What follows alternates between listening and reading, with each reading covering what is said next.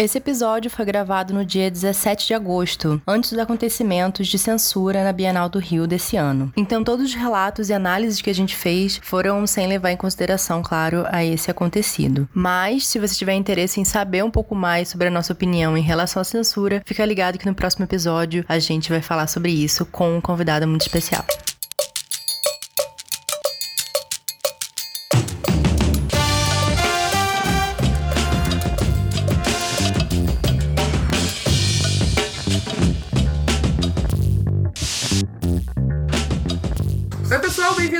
Wine About It. Eu sou a Bruna Eu sou a Maíra. e hoje temos a presença de um international author muito famoso. A gente tá muito chique. O Wine Estamos About It muito. agora é oficialmente internacional. Internacional. Só vai-. Deus! Temos aqui Lucas Rocha, autor de Você, Tem a Vida Inteira. Oi, gente, tudo bem? Eu sou o Lucas Rocha, autor de Você Tem a Vida Inteira, um romance LGBT muito divertido. É, você nem vai chorar lendo, É, não, não. imagina. Pra quem não sabe, a gente não tá falando zoeira, tá? O Lucas agora vai ser publicado lá fora nos Estados Unidos. Sim, pela Yeah. Com o título Where we go from here. Tudo Perfeito.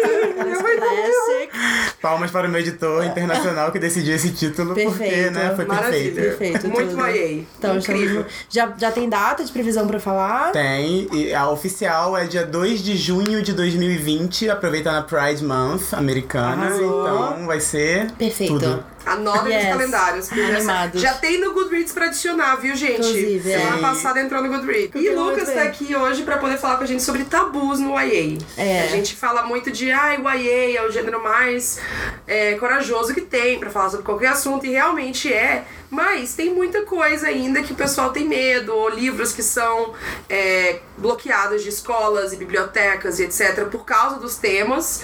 Então vamos conversar um pouquinho sobre isso, porque o livro do Lucas acaba que entra nessa categoria também. É um livro que fala sobre AIDS, HIV, é, em jovens. Mas primeiro, o álcool. Mentira. Primeiro, os avisos. Que se você for dirigir, Não beba. se você for menor de 18 anos, Lucas. Não beba! Mas se não for dirigir, estiver num ambiente controlado maior de 18 anos, beba, Beba com com moderação. moderação. Isso aí. Agora Yes. vamos para o álcool. Vamos. Que é. Lucas, você que é fino, fala o nome desse vinho aqui, por favor. Cavalier, tem lutar, degridê. Eu amo que eu ouvi italiano e ele falou com sotaque francês.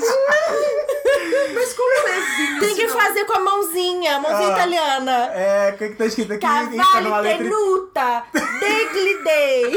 E embaixo tem mais. Tomaso e Roberto Cavalli. Cavalli. Cavalli! Cavalli. Cavalli! É um vinho da Toscana, gente. Olha que chique, estou me sentindo muito chique. É que a gente tinha que ser muito chique, né? Porque eu tô gringo, a gente tinha que fingir brasileiro é fino, né? Então. Indicazione de uma gráfica típica.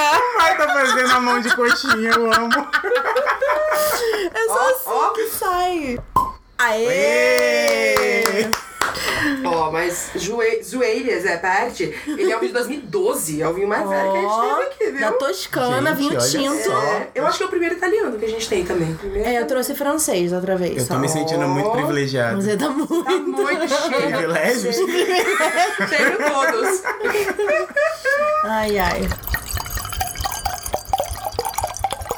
Gente, um brinde a Lucas e Where We Go From Here. Yay! Rapaz. Por mim, aprovadíssimo. Nossa, ele tem Gente. muitos sabores, ele é bem frutadinho, né? Tem um sabores. toque de carvalho. É, o tanino tem um, um, umas, uns, um, como é que é? As notas. Nossa, é, pior que ele tem notas mesmo. Dó, ré, mi, aquela... Uma nota pra você, dó. Mais uma. Dó, ré, mi, mi, sol, sol. Ele tem notas de lá, aquela... Não, mas ele tem sabe, um gosto diferente. Deve ser isso que é o gosto da riqueza, Deve talvez. ser. Nossa, mas ele é bem saboroso. Os taninos dele são suaves. Calma, gay. Vamos apreciar depois. A gente volta no, depois do intervalo pra poder falar sobre os Nossa, depois do intervalo vai ter que encher assim no copo. Porque tá calma que tudo é secreto. Aproveita, saboreia aí. Mas vamos começar então. Lucas, se apresenta como- falando sobre como você começou a escrever.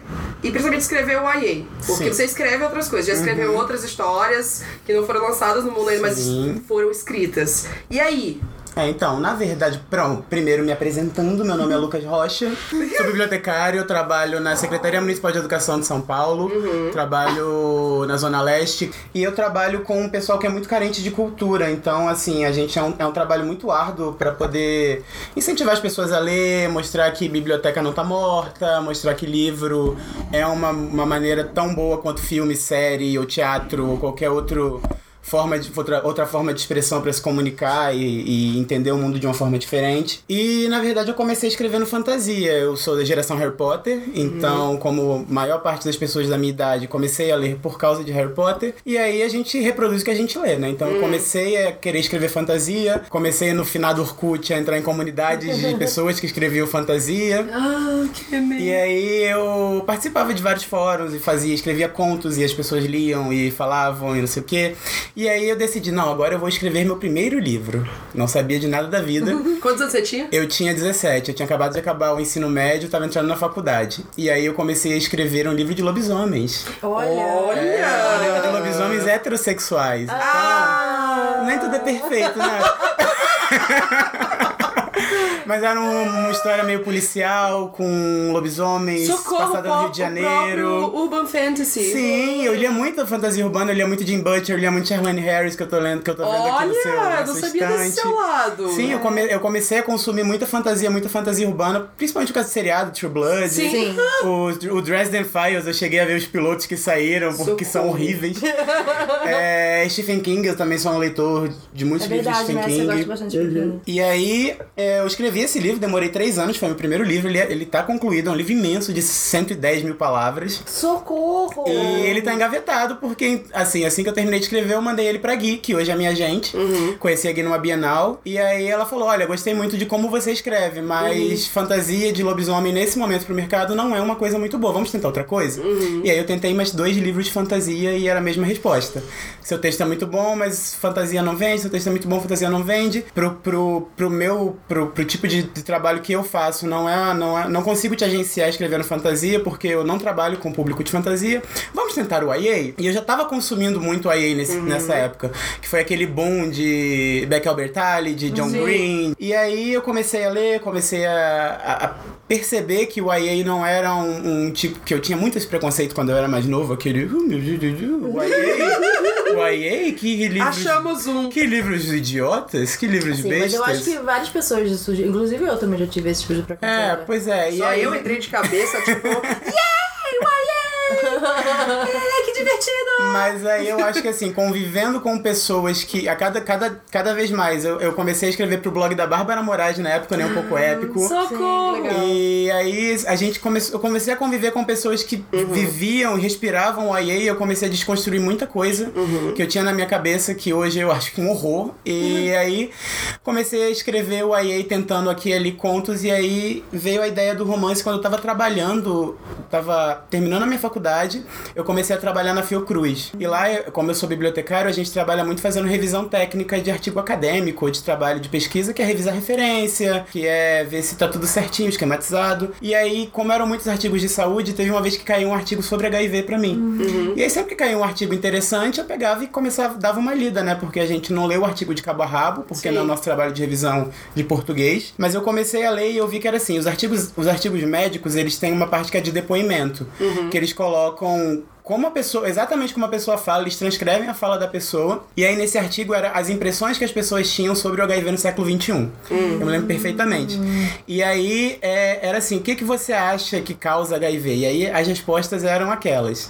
Ah, HIV é uma punição de Deus. Ah, socorro. HIV é, é- é promiscuidade. Promiscuidade, HIV é uma coisa que só gay pega. É, doença de gay. É, doença de gay. É, HIV é doença, primeiro, porque isso aí é uma coisa que é muito difícil das pessoas desassociarem o HIV de doença, porque o HIV não é doença, o HIV é só um- uma condição, né? E aí eu pensei, nossa, gente, tá, tá- tem tanta coisa aqui que dá pra mudar, né? Porque eu, eu não sabia em qual, qual era o, o grupo focal que foi pesquisado, qual era a, a, a classe, a renda, enfim, mas eu percebi que tinha uma coisa errada. Sim. Então eu decidi por que não, né? A, a gente sempre parte do e se, o como seria tratar um tema como esse com uma abordagem contemporânea e com um final que é que eu gosto de falar, o final que vai dizer que tudo está bem, que não tem problema problema uma pessoa ter HIV, porque não é o final da vida, é apenas um, uma etapa diferente. Uhum. E são novos cuidados que a pessoa tem que ter. Então foi basicamente assim que surgiu a ideia para esse livro, e depois aí foi trabalho braçal de fazer plots dos personagens, e aí uma coisa que eu, que eu quis fazer foi as diferentes fases, né?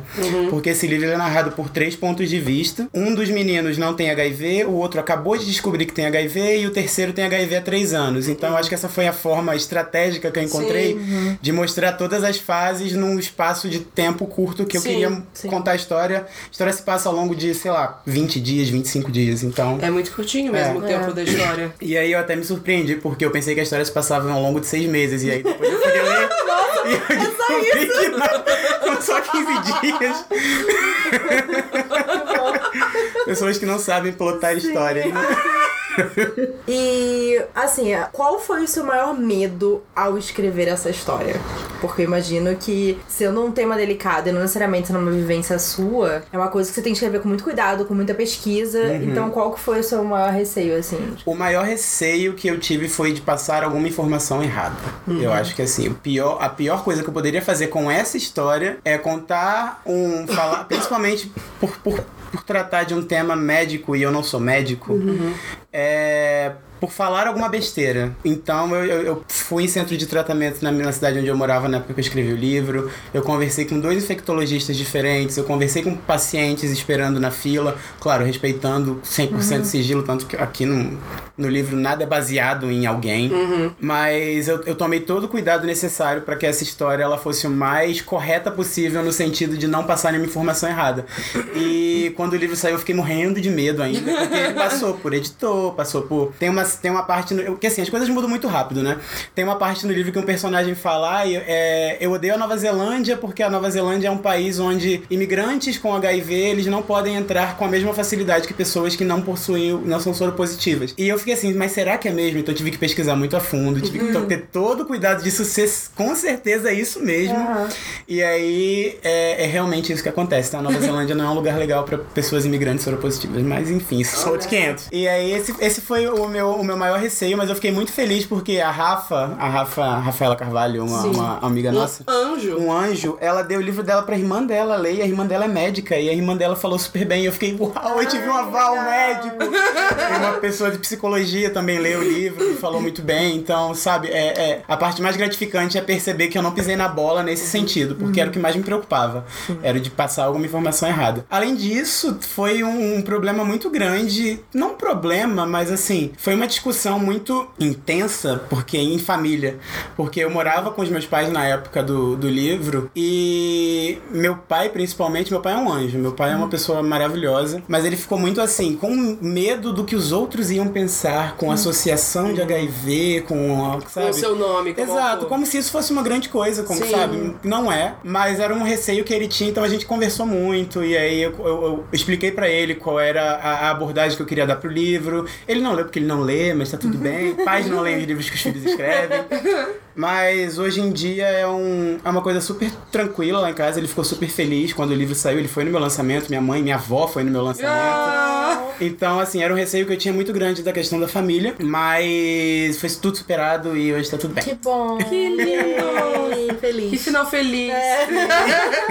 Mas isso eu acho que é um, é um ponto aqui, quando a gente fala até mesmo literatura no Brasil. A gente, eu comentei de livros YA, muitos livros YA já foram é, barrados de escolas, já foram barrados de prêmios, de bibliotecas. Até hoje tem livros que vão pra escola e aí um monte de pais se juntam e fica: Não, esse livro não! Meu filho tá lendo sobre isso aqui. E aí o livro, ah, barrado. O próprio livro da Andy Thomas, que é um dos YA que mais vende dos Estados Unidos há cento e cacetadas semanas, no primeiro lugar das mais vendidos do New York Times. E ainda assim, o livro é barrado em escola, é barrado em, em biblioteca. E aqui no Brasil a gente tem muito lado de não necessariamente ser barrado nisso, que acontece também, mas de ter medo de ler um livro porque ele tá associado com alguma coisa, tipo, o livro é de um autor gay. Ah, então você tá lendo o livro de um autor gay? É, a conversão gay vai É, acontecer. é. Vai, você vai virar gay chega em acabar algum de ler o momento. livro. Encostou no livro. É, transformou. Aqui, ó, tem muita cor aqui, amigo. Quase uma É. coisa. Ô, ô, gay, pronto. Gay, Você virou. abrir, vai monte de Esfrega na pluma. Bruna, vê se vai acontece ser... alguma coisa. Ai, vamos, Bruna! Não, ah, Não aconteceu. não. Cara. Eu não tenho salvação, gente. Mas enfim. Mas eu lembro do Vitor falando Piratas Gays, quando muita gente falando, putz, mas o, o título vai se chamar Piratas Gays porque, pô, em casa, pra eu ler. Então tem muitos assuntos ainda que adolescentes É. não têm acesso e não têm espaço pra conversar sobre isso. Não, e às vezes também, é, eu até tava conversando com umas editoras, assim, sobre ah, livros que são é, trazidos pelos professores na Sim. escola, são autorizados a entrar parte do currículo. E aí um pai lê um trecho de alguma coisa, e aí, cara, causa na escola, e Manda aí é no um grupo problema. de WhatsApp dos pais e fica, É. olha isso aqui que os meninos estão lendo. É. E aí pronto. E aí até o professor, assim, pode se ferrar, pode ser demitido. Então existe um receio dos próprios professores que poderiam incentivar essa leitura, né? Trazer essa leitura por causa dos pais, né? E aí isso não tem muito critério, né? Eu já falei, tem uma vez eu recebi uma pessoa criticando que a gente enviou um livro chamado Filha das Trevas. E o, o livro era um reconto histórico sobre Vade Empalador, sabe? Não tinha nada a ver de, de, De bruxaria. demônio, Trevas. bruxaria, trevas. Não, a pessoa não se deu o trabalho de ler a sinopse do livro e já achou que eu tava mandando um livro de demônio. É, podia mandar, né? Mas assim, não era o caso. então, existe esse preconceito, né? Essa dificuldade também de chegar nos adolescentes por causa disso. É, você tem, tinha uma preocupação quando você lançou, não só pelo tema do livro, mas por você se posicionar como um autor, como um homem gay, como um autor gay, que cria personagens LGBT, tem um arco-íris, mentira, não tem um arco-íris, mas Quase, é. É porque as pessoas quando querem achar problema, elas acham em tudo. Sim, então elas vão até tipo, é. ai, É tem colorido demais. aqui, É, tá parecendo a é. bandeira. Hum. É assim, foi uma, é, um, é uma preocupação muito grande que eu tenho até hoje, porque, por exemplo, na Bienal do ano passado, quando o livro saiu, na Bienal do Rio, é, chegou um, eu, eu não esqueci disso porque chegou uma garota com a família inteira dela, mãe, pai e um irmão pequeno, e aí eu contei a história do livro e ela falou assim: Ah, eu adorei a história do livro, mas eu não posso levar porque meu pai não deixa. Isso ela nem pediu autorização pro pai, ela nem falou pro pai, mas assim, a gente sabe Já o pai que a gente sabe, é. tem. Sim. Então, é, eu entendo. E dois casos me vêm à cabeça por- com, com tudo isso que vocês falaram. O primeiro é o dos dois garotos se beijando. Sim. Que quando chegou ao Brasil foi um, um- um- os blogueiros fizeram um massacre na questão da capa, falando ai que capa horrível, ai que capa feia, mas eles não pararam pra pensar que a- aquela capa foi feita daquele jeito como uma forma estratégica da capa, daquele tipo de literatura entrar em, em locais onde, na época, 2014, se eu não me engano, mais ele nunca entraria com o título daquele que eles não alteraram, ficou dois garotos se beijando. Sim. E eles não, simplesmente não colocaram a capa de dois garotos se beijando uma foto, como é a internacional, porque é uma coisa que ainda choca Sim. muitos pais, infelizmente, sabe? Então, é. Mesmo livrarias, mesmo os pontos Exato. comerciais, tem retaliação se colocar É, as vitrines. É, então, eu acho muito, muito preocupante as pessoas atacarem desse jeito sem parar pra pensar que isso é uma estratégia, sabe? Infelizmente, a gente tem que trabalhar ainda com estratégias. Eu, eu ouvi uma vez em uma palestra, não vou lembrar onde, nem vou lembrar quando, mas eu acredito que foi na Flip Hop, que um, um dos palestrantes falou que é, a, a, maneira que ele encontrava de derrubar o sistema não era gritando contra o sistema, era entrando no sistema e tentando quebrar ele por dentro. Sim. Então eu acho que essa, essa é uma estratégia com a qual eu me identifico muito. Então, por mais que não seja o ideal colocar um livro com um desenho ao invés de uma foto, ou colocar uma capa mais soft ao invés de uma coisa mais direta, eu acho que é uma forma de tentar fazer com que aquele livro entre em espaços em que ele não entraria de uma forma chocante. Sim. Talvez. Sim. E o conteúdo dele, quem vai consumir é que vai descobrir por que, que aquele livro é tão importante. Então eu acho que esse outro caso que me vem é o do Filhos da Pátria, que é um livro escrito nos anos 80, coleção Vagalume, que fala sobre um garoto que foi. Os pais foram exilados durante a ditadura militar e ele foi. Ele ficou com estilo, se eu não me engano. Acredito que o do livro é esse. E teve um furor numa escola do Leblon, porque os pais viram que aquele livro estava na indicação de leitura e eles falaram que não, porque era um absurdo, porque a ditadura nunca existiu.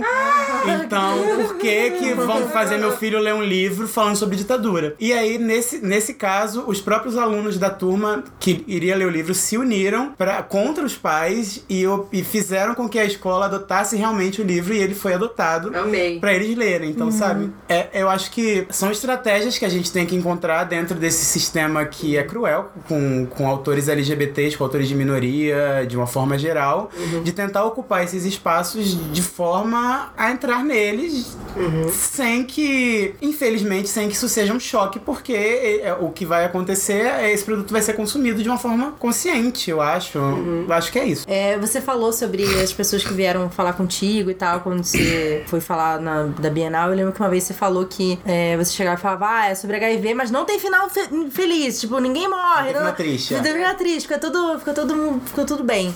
É, queria que você falasse um pouco da, da relação das pessoas ao lerem um livro e vir falar com você. Como é que tem sido isso? É, a, a reação das pessoas tem sido o mais positiva possível, então eu fico muito feliz com isso. E assim, sempre que eu vou dar o pitch desse livro, o Bruno vai ficar feliz agora comigo, usando a palavra pitch, é, eu, eu gosto muito de falar, o único spoiler que eu dou desse livro é que ele não termina de uma maneira triste. Porque narrativas onde o tema central é HIV, infelizmente ainda terminam com um- algum personagem morrendo. Mesmo que o, os, não sejam os personagens principais, eu lembro agora muito de Rent, que é um musical, e também era um outro contexto, é anos 90, né? Mas tudo bem. Apesar dos personagens principais trilharem o caminho deles, sempre vai ter alguém que vai morrer no meio do caminho. Sim. Então isso é uma coisa que eu gosto muito de frisar, que é uma história que ela, apesar do tema HIV, ela não é uma história triste. Esse livro não é triste. Não, ele, é tem- emocionante. ele tem parte. é. é, as pessoas falam que choram em algumas partes, mas a minha intenção com isso não é que as pessoas chorem de tristeza. Não, é é. nem, não, não tem nem intenção nenhuma que as pessoas chorem. As pessoas choram porque elas Mentira! têm sentimentos. Então eu tenho que respeitar o sentimento das Eu não pessoas. tenho sentimento. Eu não escrevi, eu tava escrevendo lá, hum, agora, agora vai eles vão chorar, agora vai cair aquela lágrima, hein? Não, não é, não é a intenção, gente, mas, mas assim, então a reação das pessoas, ela, ela tem sido muito boa. Eu lembro também na, na Bienal que, assim, eu, eu comecei a vender o livro, ele saiu na Bienal, eu comecei no primeiro dia da Bienal, fiquei até o último. Nessa Bienal foi uma loucura, peguei até uma doença, fiquei, peguei uma doença, não, tive até um, um, um problema depois disso, fiquei um mês de cama, mas isso não é casa. mas, mas, assim, no primeiro dia, um rapaz que trabalhava no stand como vendedor do- dos frilas, né, ele comprou o livro, ele, ele, ele pegou pra, pra ler, não lembro, e no, no finalzinho da feira ele chegou pra mim e falou, nossa, muito obrigado por esse livro, porque eu sou HIV positivo e eu nunca tinha lido nenhuma narrativa nesse sentido, sabe? Então as pessoas se abrem pra falar comigo, umas mandam e-mail. Tanto que uma coisa que eu fiz foi fazer questão de colocar o meu e-mail pessoal no final do livro e não rede social, ou só o Twitter ou o Instagram. Porque tem pessoas que querem falar particularmente comigo e não tem Sim. Twitter pra mandar uma DM ou Instagram pra mandar um- um- uma mensagem direta. E aí foi até, nossa, mas você tem certeza? Porque as pessoas podem ser meio babacas mandando coisas Sim. pra Sim. você, mas eu falei, não, eu tenho, sabe? Isso daí eu, eu ser babaca, eu aguento o rojão porque eu aturo gente babaca durante a minha vida toda. Porque seria diferente É, agora, é, né? Exato. E, e- e, por incrível que pareça, eu nunca recebi nenhum e-mail de nenhuma pessoa falando bom. qualquer coisa que não fosse coisa boa do livro. Aham. Então isso me deixa muito feliz. Gente, eu acho engraçado porque eu tô. É que, é que no podcast não dá pra ver isso, mas o Lucas é basicamente meu irmão na internet, né? A gente Sim, a gente é gêmeo. É, eu- minha mãe tá até aqui em casa, eu tenho que fazer umas perguntas pra ela, ver se ela um tempo comigo. Mas sua família é do Nordeste, né? Minha Seus pais. família é do Nordeste, mas é, não, Alô, mas é do. Recife, não é do Ah, Maranhão. Mas Recife e Maranhão ali tá É. perto comigo. Férias, a gente viajou de carro ali. Deu eu vou um pegar, depois eu vou questionar a Surama. Mas. Mas então o Lucas tá falando do livro, aí você fica, ai, eu tô orgulhosa. Parece. Ai, meu Ai, bebezinho. Mas e isso em questão de tabusa, que, que é a ideia que a gente teve, porque é isso, é, eu acho que antes de eu ler o teu livro, eu só tinha lido o. Como é o nome daquele livro? Depois daquela viagem. É, um, É. que também é um livro, é um infanto juvenil que fala. Eu acho que fala de AIDS. Sim. Eu acho que ele não é só HIV. Mas foi o único que eu tinha lido. Eu li quando eu era muito nova, eu nem lembro de nada da história. Mas eu Teve livro porque isso. eu lembro de ler só uma página que, que era no final da Capricho, se não me engano. E aí, cada semana, eu lembro se era Hum. Sim. quinzenal, era mais um trecho. Então eu nunca terminei de ler essa história. Não, eu li essa história Mas porque tinha na escola nome. tinha, tinha É, uma então, professora que me É, tem os livros da coleção Vagalume que falam sobre HIV e AIDS. A maioria fala sobre AIDS, principalmente porque saíram nos anos 90, então, Sim. sabe, contexto histórico. Eu não posso nem culpar as pessoas por escrever livros sobre AIDS É. nos anos 90. É. Mas então, a gente vê assim, a gente lê muito YA, a gente lê muito esse gênero. E, Uhum. sabe, o primeiro que a gente viu, É. assim, que encontrou agora, que tá saindo. E, eu E não não só do. Brasil, assim, internacional, também. Internacional, eu não acho lembro que... quando eu li outro livro assim. É, eu li só o Dois Garotos Beijando, no caso, né? Sim. Na mas, é- mas ele não fala sobre HIV, ele fala sobre as pessoas que não sobreviveram, Aham, né? sim, a AIDS sim. e tal. Tipo, todas as pessoas que, que não, não chegaram agora, né? Porque o David Levitan ele fala sobre isso também, Sim, né? De tipo, aham. os amigos que ele perdeu e tudo mais. Então, é, é, é um ponto de vista completamente diferente, né? Tipo, moderno, atual. Como é que a, a gente. Ah, se, se aconteceu isso, como, Uhum. eu, como eu procuro tratamento, como é que é a vida, o dia a dia, o remédio, né? E isso é muito legal, assim. Uhum. E aí eu acho que ao redor do, do, do HIV, principalmente, tem toda essa coisa do, nossa, mas se eu tenho HIV, acabou a vida. Sim. Você tem que ter vergonha de ter isso, você tem que esconder isso, mas você não pode esconder isso, você tem que ser aberto pra falar com isso, falar isso com seus parceiros e procurar um médico, procurar tratamento e tudo mais. E é muita coisa ainda não falada sobre esse assunto. E aí a gente pega um livro que, gente, tá tudo aqui, ó.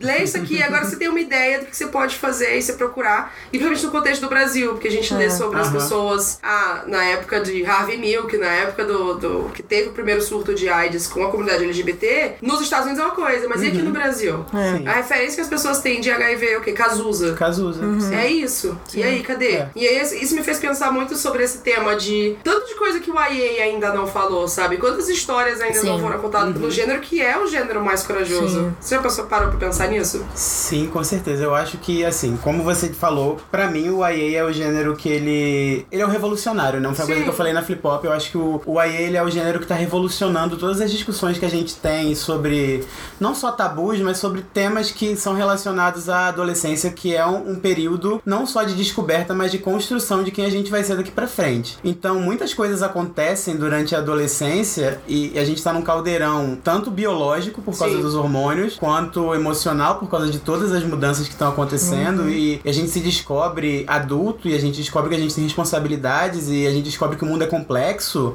E ao mesmo que- tempo você não tem maturidade pra lidar com Sim, tudo isso. Exato, é. Mas exigem que você tenha e ao mesmo tempo Ao- dizem, não, você não sabe fazer nada, você é criança. É, você tá naquele limbo que às vezes você é muito criança e às vezes você já tá grande demais pra pensar desse jeito. Sim, sim. Então, eu acho que nesse sentido, eu acho que a literatura ela é um, um lugar que é muito importante para essas pessoas encontrarem essas vozes que falam às vezes o que elas estão sentindo, o que elas estão pensando, de uma forma que elas pensavam que só elas pensavam. Então, às vezes você acha, nossa, só eu tô passando por isso, só eu sinto isso, porque é tudo muito intenso na adolescência, você acha que você é que aquilo que você sente, só você tá sentindo, que ninguém te entende, e, e aí você encontra um livro que fala sobre um assunto que, é, que uma pessoa tá passando, então eu acho que é um, é um momento revelador pra você. É, e- Você acabou de terminar o livro, por sinal, né? Eu vou jogar na roda. o meu segundo livro, está na mão da Guilhaga, minha agente literária. Jogou a responsabilidade. Claro, porque eu já acabei. Justo. tá certo. A uma amiga minha já leu, pediu umas alteraçõezinhas e aí eu fiquei, ok, faz sentido. Outras ela falou e eu falei, não, não faz sentido, porque é assim que funciona, né? Aham, sim. Mas aí agora tá com a Gui, é uma história. Eu posso falar sobre ela? Não sei se eu posso falar sobre ela.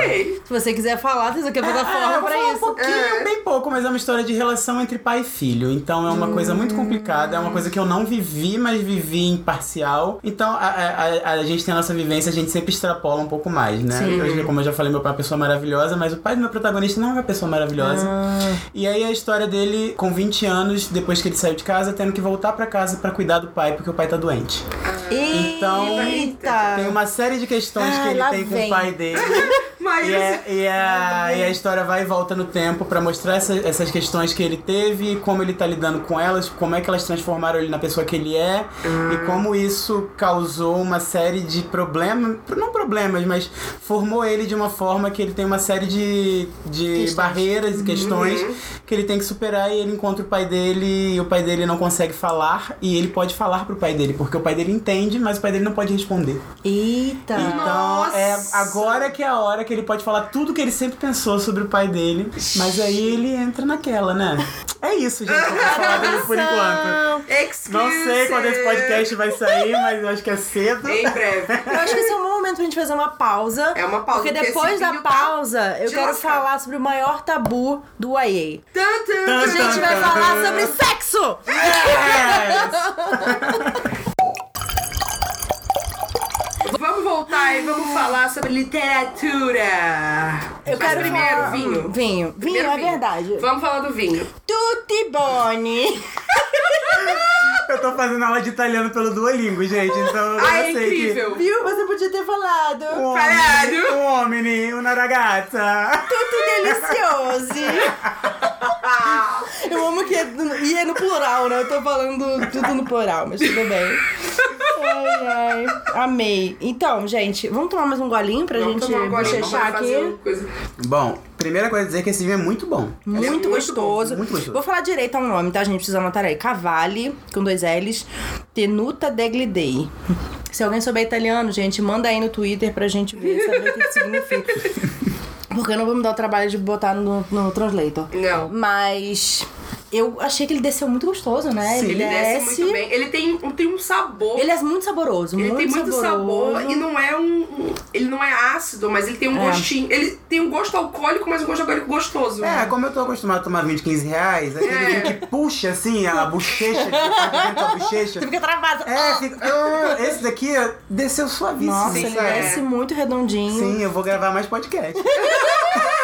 Você pode vir aqui e assistir as gravações ao tô vivo do. Wine About. Fazer parte da produção. É, então. Taninas suaves, eu achei ele tem um toque madeirado gostoso. Sim, é. É, Né? Ele realmente é madeirado, a gente tá É, zoando, é real é. madeirado. Mas eu acho que ele tem coisa de fruta, só que ele não é docinho, ele não é um frutado É, ele docinho. não é doce, mas ele tem ali uns toques. Tipo, Ele tem muitos sabores, assim. Não é maçã verde, mas eu quero dizer, alguma fruta que é ácida, assim. É.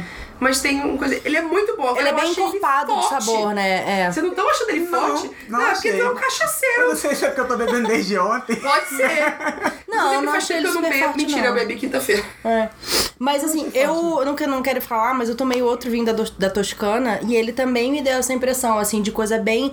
Como se fosse um sabor composto, assim, sabe? Ah. De você sentir, conforme você vai bebendo, você vai sentindo mais coisas, mais aromas, mais. Eu, tô, sabores. assim, eu tenho uma teoria. Assim. Hum. Que esse é o gosto da riqueza mesmo. É o gosto, é o sabor do dinheiro. Ó, uma coisa que eu aprendi é que quando ele escorre assim é porque São ele é as- bom. As lágrimas. As lágrimas. Lágrimas. As lágrimas. Ele tem uma cor muito bonita também, você vê que é uma cor bem é. densa. Olha que mesmo botando na luz. Gente, eu Ele amo é meio esse momento rosada. sommelier que eu nunca tive na minha vida. Isso é uma apreciação. Muito bom, gente. Não, é delicioso. Sim. Recomendadíssimo. Muito bom, tal qual você tem a vida inteira, de Lucas Rocha. O vinho, a altura do convidado e da Recomendo obra. tanto o vinho quanto livro. Os mais vendidos da Bienal ano passado, viu, Brasil? Segura. Verdade. Então vendeu tanto que vendeu até pra fora. Olha só. Maíra, Maíra quer falar de sexo. Eu quero falar porque eu acho que na verdade esse é o maior tabu que, que tem, né, no YA. É, querendo ou não, o seu livro ele acaba falando sobre sexo, né? Porque, é, obviamente, existem várias formas de você Contrair, é. contrair. E ó, o, o sexo sem Proteção. proteção pode. O que, que você falou, amiga? Maíra fez um gesto assim meio direcionado, uni. É, mas eu acho que o sexo também, em geral, ele é uma coisa que é super difícil da gente falar no YA, no sentido das pessoas terem muito medo. Mas eu acho que existem. Eu acho que é super saudável. Eu acho que a gente tem que falar sobre isso, porque querendo ou não, os jovens estão transando, não é mesmo? Tan, tan, tan. Jovens transam, jovens, Jovens que transantes. transam, transam. É. É, Mas eu acho que existe aí um cuidado, porque ao mesmo tempo a gente tá falando do sexo jovem, então a gente não vai erotizar isso, a gente não Sim. vai detalhar isso com, é, sei lá, co- coisas muito específicas do que tá acontecendo, né? A gente fala muito sobre como, quando você retrata o, o sexo jovem, você fala muito sobre mais o que você tá sentindo, do que o que entrou ali, o que saiu dali, não sei o que lá, do que pegou no onde, não, não, não, né? Então eu acho que existe uma forma muito de cuidado, delicada pra gente falar sobre isso. Não é de falar, ah, não existe sexo, jovens não gozam e não sei o que, não sei o que lá. Mas eu acho que, até porque, querendo ou não, isso também tá sendo lido por pessoas de outras idades, sabe? Sim, então, sim. você está falando sobre pessoas jovens fazendo aquilo. Então, é importante não erotizar, né, essa relação. Então, eu queria falar, que você falasse um pouquinho sobre É, isso. é, é. se- Eu acho que a gente tem um problema muito grande na sociedade, de modo geral, não só na brasileira, da gente ser ensinado a, ao que é sexo através da pornografia. Uhum. E a pornografia ela é uma indústria tão fantasiosa quanto a indústria de Senhor dos Anéis, sabe? pornografia da forma como ela é tra... O roteiro pornográfico, ele é uma coisa muito fantasiosa. Não é assim que acontece. Eu não sei, não sei se com vocês é, mas comigo não, sabe? Ai, toda vez que eu peço pizza. toda vez que o meu cano e top. não, mas para além disso, a, que, a questão do, do momento. Ah, a gente pode falar abertamente aqui, tipo, começar com sexo oral, e aí no caso do sexo gay, ter o sexo anal, e aí ter o famoso beijo grego, uhum. antes do sexo anal, pra, pra, sabe? Não, não é um roteiro não de é início, roteiro. meio e fim, uhum. com o ápice, o clímax sendo gozo, sabe? Sim. Então a gente tem um problema muito grande é, em, em, em, que é, as pessoas elas consomem muito pornografia, uhum. mais os homens do que as Ai. mulheres, mas todo. As pessoas de um modo geral, não todo mundo, não posso generalizar, mas muita gente consome consome pornografia. E aí eles acabam tendo aquilo como uma meta a ser, uhum. a, a, ser alcançada, sabe? Sim. Então eu acho que a literatura ela tem que quebrar um pouco isso, uhum. desmistificar, porque a primeira vez que você for transar vai ser muito bagunçado, você não vai saber o que tá acontecendo, sabe? Vai ter buraco ali que você não vai se preencher, não vai preencher, as vai vão doer mais do que vai serem boas. Isso. e que isso varia pra, pra várias pessoas. Varia é. Cada pessoa vai gostar de negócio, é, cada não... pessoa tem uma energia sexual existe, não existe uma experiência única quando uhum. a gente trata de sexo, então assim, ao mesmo tempo em que não erotizar é muito importante, se bem que erotizar também às vezes é importante, é interessante, né? Mas de um jeito saudável. De um jeito saudável, é, é, é isso que é, que é importante, a gente mostrar que o sexo ele não é uma meta a ser alcançada, uhum. que não tem um roteiro para início, meio e fim de sexo e que, por favor, façam sexo com proteção se você não saber, não souber do histórico do seu parceiro, até se você souber, porque as pessoas elas Traem! E às vezes elas nem sabem, é. sabe? Tipo, o que tá acontecendo no, no, no corpo, no corpo delas. Sim. Muita gente não faz exame de HIV porque tem medo de saber o resultado, que eu acho uma besteira, mas Sim. assim. Pô, vai, tem medo de ir no médico. Ai, tem medo de médico, só fala Ai, eu ruim. tenho medo de descobrir que eu tenho pressão alta. Mas, viado, se você não souber, como é que você vai tratar, sabe? Você vai continuar tendo pressão Ignora... morrer. Nesse caso, ignorância não é uma benção. Ignorância é uma benção em muitas ocasiões. Mas nessa não é. Sim. Então, assim, eu acho que a gente tem que retratar sempre com muita responsabilidade o sexo. Eu acho que sempre. Porque é, a adolescência é um período, além de ser de muito experimento, é de, é de muita imprudência de um modo geral. Sim, sim. É, a gente é muito. Nem, nem não só adolescência, né? Que é. a gente é, é, muito levado pelo, pelo momento e faz, faz coisas que depois, no segundo seguinte, já se arrepende. No momento já se arrepende. Sim. E depois se arrepende ainda mais. Então a gente sempre tem que tratar na literatura de uma forma que seja saudável para trans... se, se tem uma meta a ser seguida, uhum. que por favor seja da literatura que a gente está fazendo sim, e não da pornografia sim. que a gente está assistindo. Uhum.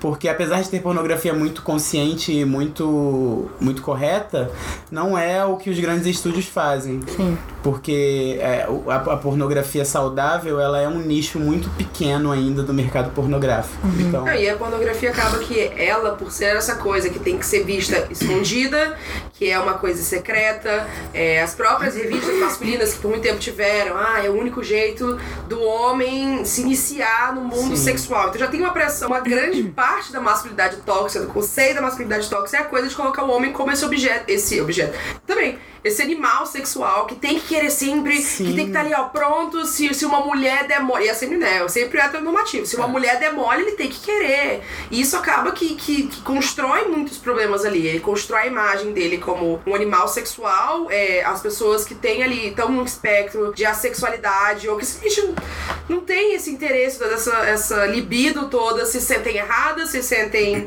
é, problemáticas, se sentem anormais. Quebradas, né? Uma coisa errada comigo. Você cria um sentimento de objetificação da mulher que aí Sim. acaba com todo o relacionamento da pessoa. Não, e dá pra mulher, tipo, achar que o papel dela é satisfazer todo esse desejo é. que o homem tem que Sim. ter. Tudo mais, você né? cria uma coisa heteronormativa, ó, você tem que querer transar com uma mulher e tem que ser assim, você tem que gostar, e ela tem que ser tratada desse jeito. É a coisa do, ah, tem que ser um, ir pra casa, é uma mulher para casar e a mulher pra, pra cama. cama. E várias é, é, ideias é... muito problemáticas construídas ao redor disso. Sim, a heteronormatividade ela também afeta o mundo gay, porque sempre Sim. tem a questão do ativo e do passivo, Sim. de quem é, é. quem é o mulher da da relação. Ah, sabe? Pelo amor de Gente, Deus. Então, o grande problema do mundo é a heteronormatividade, sabe? Não importa se é hétero ou gay, porque Sim. a heteronormatividade existe em todos os espectros. Não, e eu acho que até no- nos livros que são direcionados e escritos por mulheres, né? A gente vê os de romance, no caso, que também tem um fundo erótico, eles têm esse cara que é um puta de um, sabe, comedor do caramba,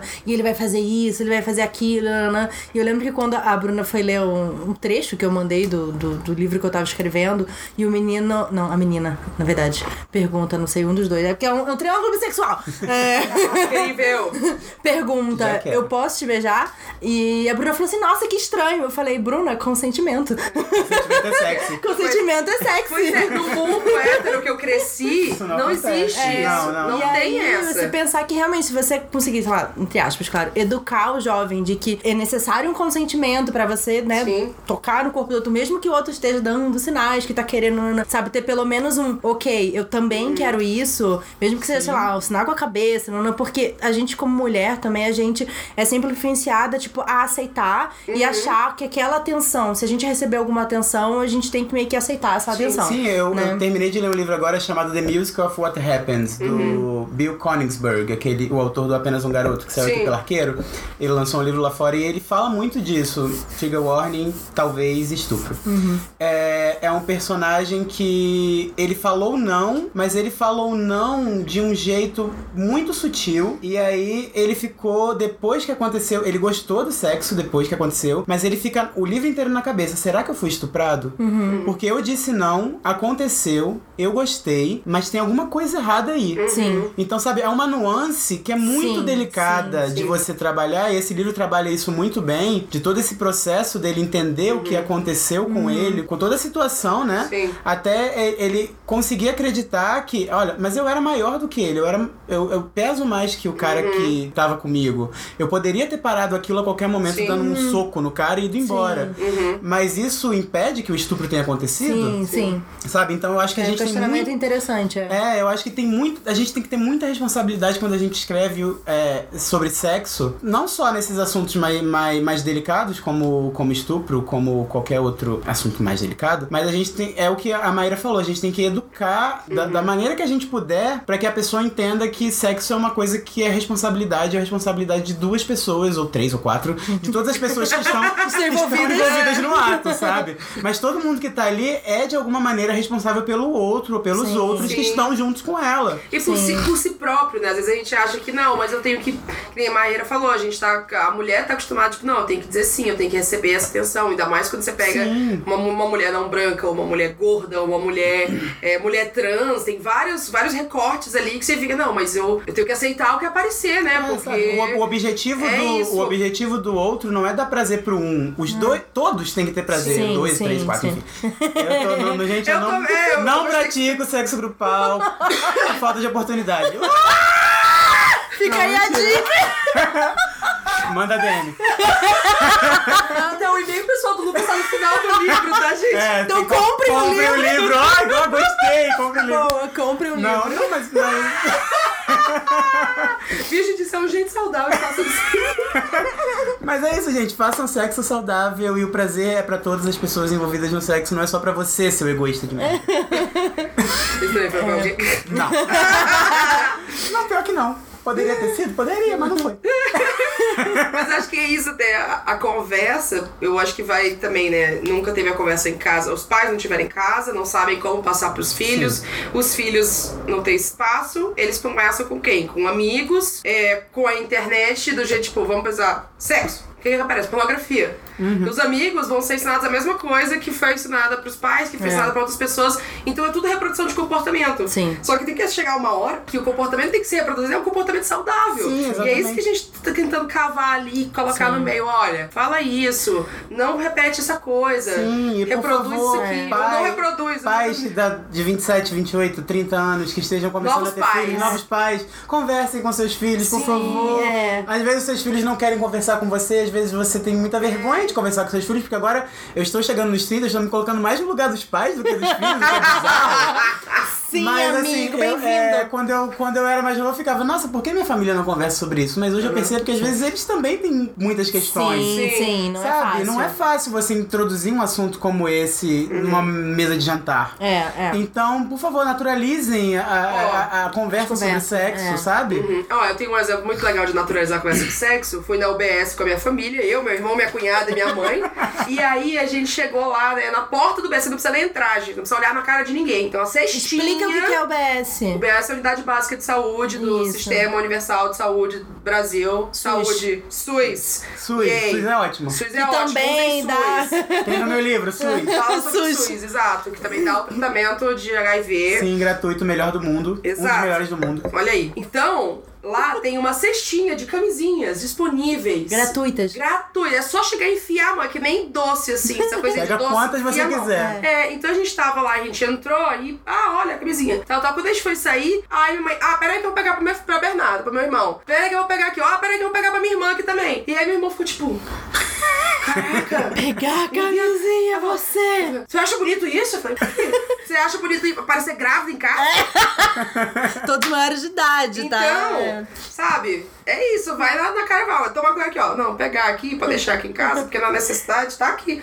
É isso, gente, sabe? Centro Cultural de São Paulo tem um monte Tem, lá, tem um sim, tonel. Gente, pega, usem, É. peguem camisinha, usem camisinha. Falem Isso. sobre. Não Entrega. sabe usar, pergunta, amigo, como é que Sim. usa? É. Ah, tá. é- Ah, tá bom, Eles obrigada. também entregam lubrificante de graça, é ótimo. Olha só! Olha! De lubrificante no posto. Olha só. Façam teste de HIV, que agora se inclusive, Gratuito se você- também. Gratuito se você não quiser fazer na frente do médico. Enfim, é uma questão muito delicada. Sim. E tem outros mu- muita, muitas variáveis aí nesse assunto, mas hoje em dia já vende na farmácia, se você quiser comprar e fazer em casa. E, ou no posto de saúde tem de graça pra você levar pra casa e fazer se você se sentir mais confortável. Confortável, legal. Mas eu ainda recomendo que você faça no posto, porque lá você tem todo o suporte psicológico Sim, que é Orientação. importante. e orientação para o que fazer depois, caso o resultado dê positivo. Então é uma coisa que eu recomendo particularmente. Mas se você não se sentir confortável, faça em casa. Faça uma, duas, três, quantas Só faça. quiser. Só faça, mas faça. Faça, e com frequência, Exato, né? exato. Não só lá. pra HIV, mas também sífilis, porque a gente tá em pandemia, Sim, hepatite. endemia, é, sei lá, surto. Muitas pessoas têm sífilis. É. Porque as pessoas fazem sexo com camisinha, mas não fazem sexo oral com camisinha, e a sífilis passa muito por sexo oral com cam- sem camisinha. Então façam teste de sífilis, façam tes- teste de hepatite C, porque o vírus de hepatite C sobrevive no ar, diferente do HIV, então Que você tudo. pode pegar com alicates e coisas que façam. Gente, chega, numa unidade básica de saúde e fala que testes, Testes, que vocês têm, testes. que vacinas Exato. vocês têm, que exames vocês o, têm. o teste básico Usa. de DST e IST, que é infecção sexualmente transmissível, é sífilis, HIV e hepatite C. Eles geralmente, quando fazem de um, fazem dos três ao mesmo tempo. Então, faz logo, pra você se sentir livre, ou pra se você tiver com algum dos três, souber o que fazer Sim. depois, porque a vida não acabou, sabe? Você é tem só a um, vida inteira. um pequeno tropeço, você não tropeça toda hora no, no chão, então é um tropecinho, puf, depois você levanta e continua, é isso. Vai ficar tudo bem. Isso, é essa, essa é a verdade, vai ficar tudo bem. É, e eu Só acho. eu tenho vinho aqui ainda. só Ah, pois é, a gente já secou, né? Porque a gente, né? Cadê o disque vinho? No São Paulo, não me decepcione, tem que ter no iFood. Com certeza tem. Não, e essa coisa de, de experiências sexuais jovens, é, eu acho que a gente precisa ler mais e conversar mais sobre isso e ter histórias que falam saudáveis e também, tipo, ai, nossa, doeu, ai, nossa, foi ruim, mas mesmo assim foi legal, uma pessoa que eu gostava. Porque, por exemplo, a minha experiência jovem, quando eu tive 18 anos, eu tinha um namorado e a gente decidiu que a gente queria transar. E aí fizemos, eu fui na ginecologista, comecei a tomar remédio, a gente fez todo o negócio, eu conversei com a minha mãe, e ele conversou com os pais dele, e não sei o quê. Conhecimento é tudo. gente. A pessoa saber fazer todo esse Todo processo Sigam, sigam a Maíra. Ainda assim. Assim, ele foi super fofo. Os pais dele viajaram, deixaram a casa pra gente. Opa! Ele botou velas, músicas, rosas, Socorro! não sei o que lá.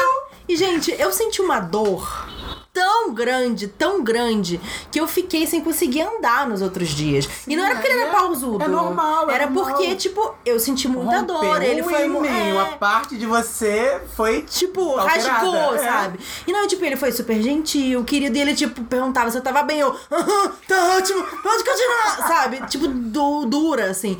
E aí, o que eu falei pras minhas amigas foi: Nossa, foi ótimo, foi super romântico, não sei o quê, Ah. foi lindo. Não, não. E aí, uma amiga minha, que um tempo depois também, quando a namorada teve a primeira vez dela, ela não falava nada pra gente. A gente ficou meio preocupada e tal. E aí depois eu descobri que ela não queria falar porque ela tinha sentido dor, porque ela, sabe, tinha tido dificuldade. E ela achou que como a, como a minha primeira vez foi perfeita na, na imagem da cabeça Ah. dela, né? E como eu também transmiti, ela ficou com medo de falar e, Uhum. e pensarem que tipo, a dela foi ruim, etc. E aí depois eu tive que conversar com ela e falar realmente como tinha Sim, acontecido, sim, né? é. Então eu acho importante naturalizar essas dificuldades, tipo, ah, escorregou, ai, foi, tropeçou na calça na hora de tirar. Sabe que essas coisas são normais, é. coisas, né? Que também eu acho que também no- no- nos livros de romance erótico é, são Sim. essas cenas de sexo, entre aspas, perfeitas. A menina goza cinco vezes. Pô, 50 tons de cinza, sabe? O cara Gente. encosta assim na orelha dela. Ah, ui! Meu Deus, Ai, ai, minha deusa interior. Entendeu? Então, assim, é muito importante também a pornografia, né? Aquela coisa, o cara fica, sei lá, meu Deus, uma hora e meia metendo sem parar.